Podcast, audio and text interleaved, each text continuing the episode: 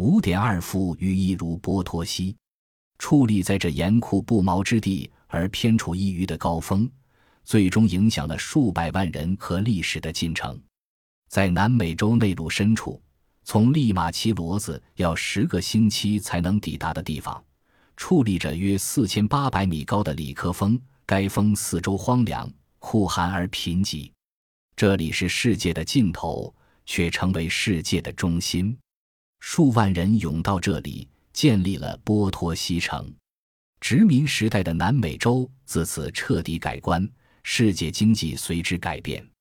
矗立在这严酷不毛之地而偏处一隅的高峰，最终影响了数百万人和历史的进程，因为那是座银山，有史以来所发现的最丰富的银矿母脉。印加人已用碎石镐开采波托西银矿。将采得的银用于神庙和首饰，他们不想将这秘密告诉征服他们的西班牙人，但一五四五年时，西班牙人知道了这座山。最初，西班牙人运用印加技术和印第安人力，由于有四条蕴藏量惊人且接近地表的矿脉可供开采，这办法相当成功，维持了约二十年。但贪得无厌的西班牙人。很快就将这些易开采的矿脉采光，波托西的繁荣看似就要来日无多。西班牙技术挽救了这危机。一五七零年代，在总督托莱多的指导下，生产技术有了革命性变革。一五六五年，在秘鲁的万卡维利卡发现了丰富的水银矿，西班牙人得以利用水银从矿沙里抽离出银。但矿砂的含银成分愈来愈低，因而首先必须予以压碎。有钱商人和政府官员投入数百万比索的资金，建造了纵横交错的水道。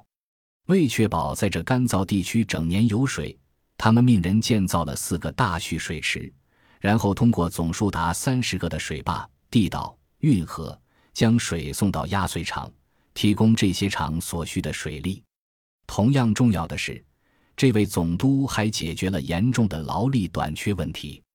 劳力短缺源于波托西远离人类聚落，且秘鲁、玻利维亚的印第安人无意为工资而卖力。印第安人偏爱仅足温饱、食物交易的经济。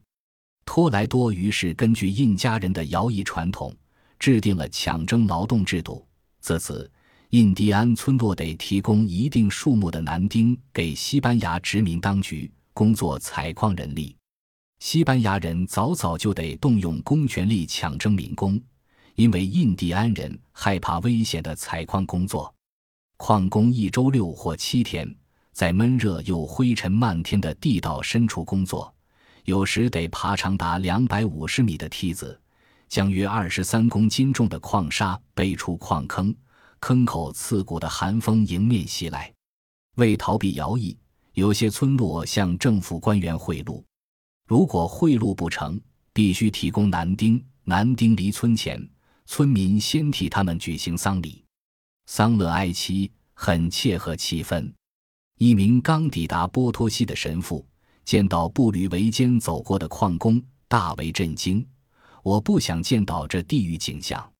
避不开徭役的印第安人长途跋涉到波托西，在那里待上一年。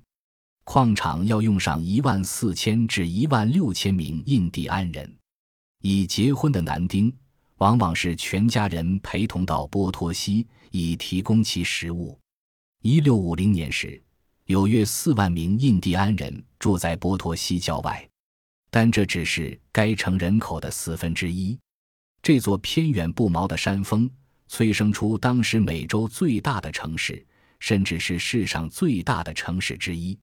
一六零零年，可能有多达十六万人住在波托西，使它的规模和阿姆斯特丹、伦敦或塞维利亚相当。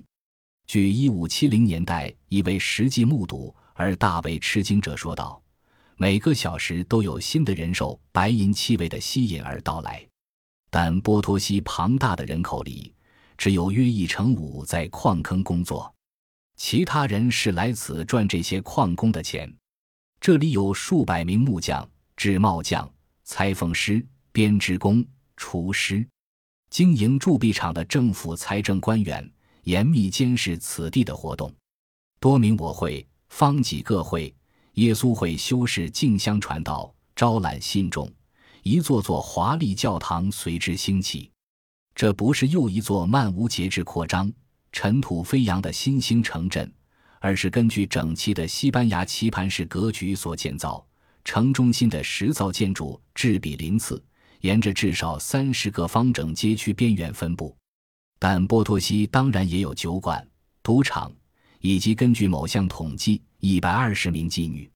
城内有约三万名短暂居留者，因而暴力和帮派械斗司空见惯。一五八五年，一名恼火的法官抱怨道：“波托西是窃贼的冤首。”拥有这世上最难搞的那种人，大批人涌到这偏远地方，只因为有百余年时间，这里是南美的经济中心和西班牙世界最繁荣地区之一。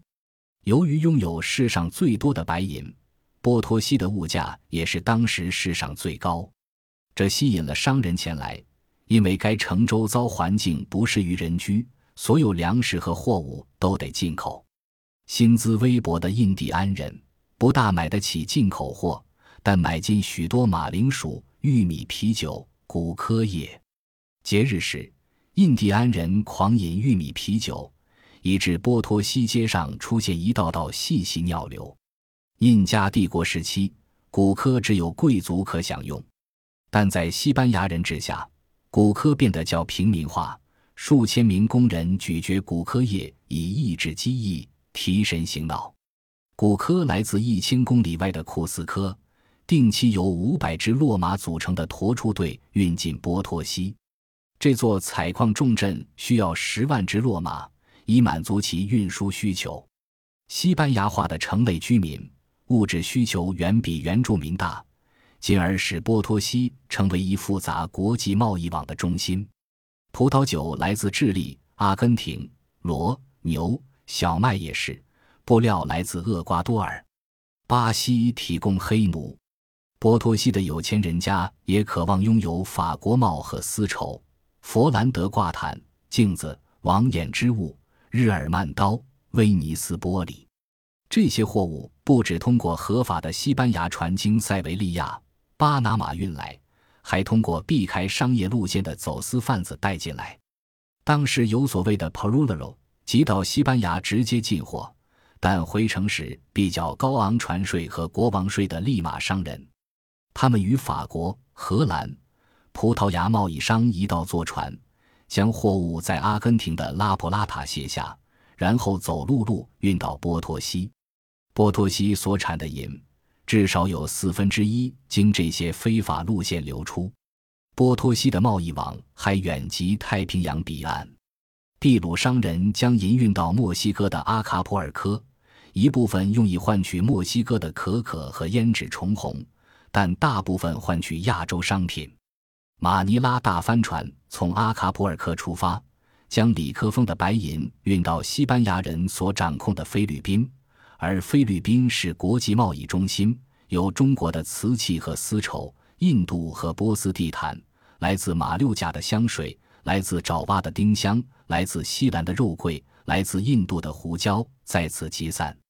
在塞维利亚或伦敦或阿姆斯特丹可买到的东西，在波托西也可买到，但价钱高得多。但既然拥有一座银山，价钱、距离、困难也就不是问题。波托西将全世界带到他那里。波托西的富裕名闻遐迩。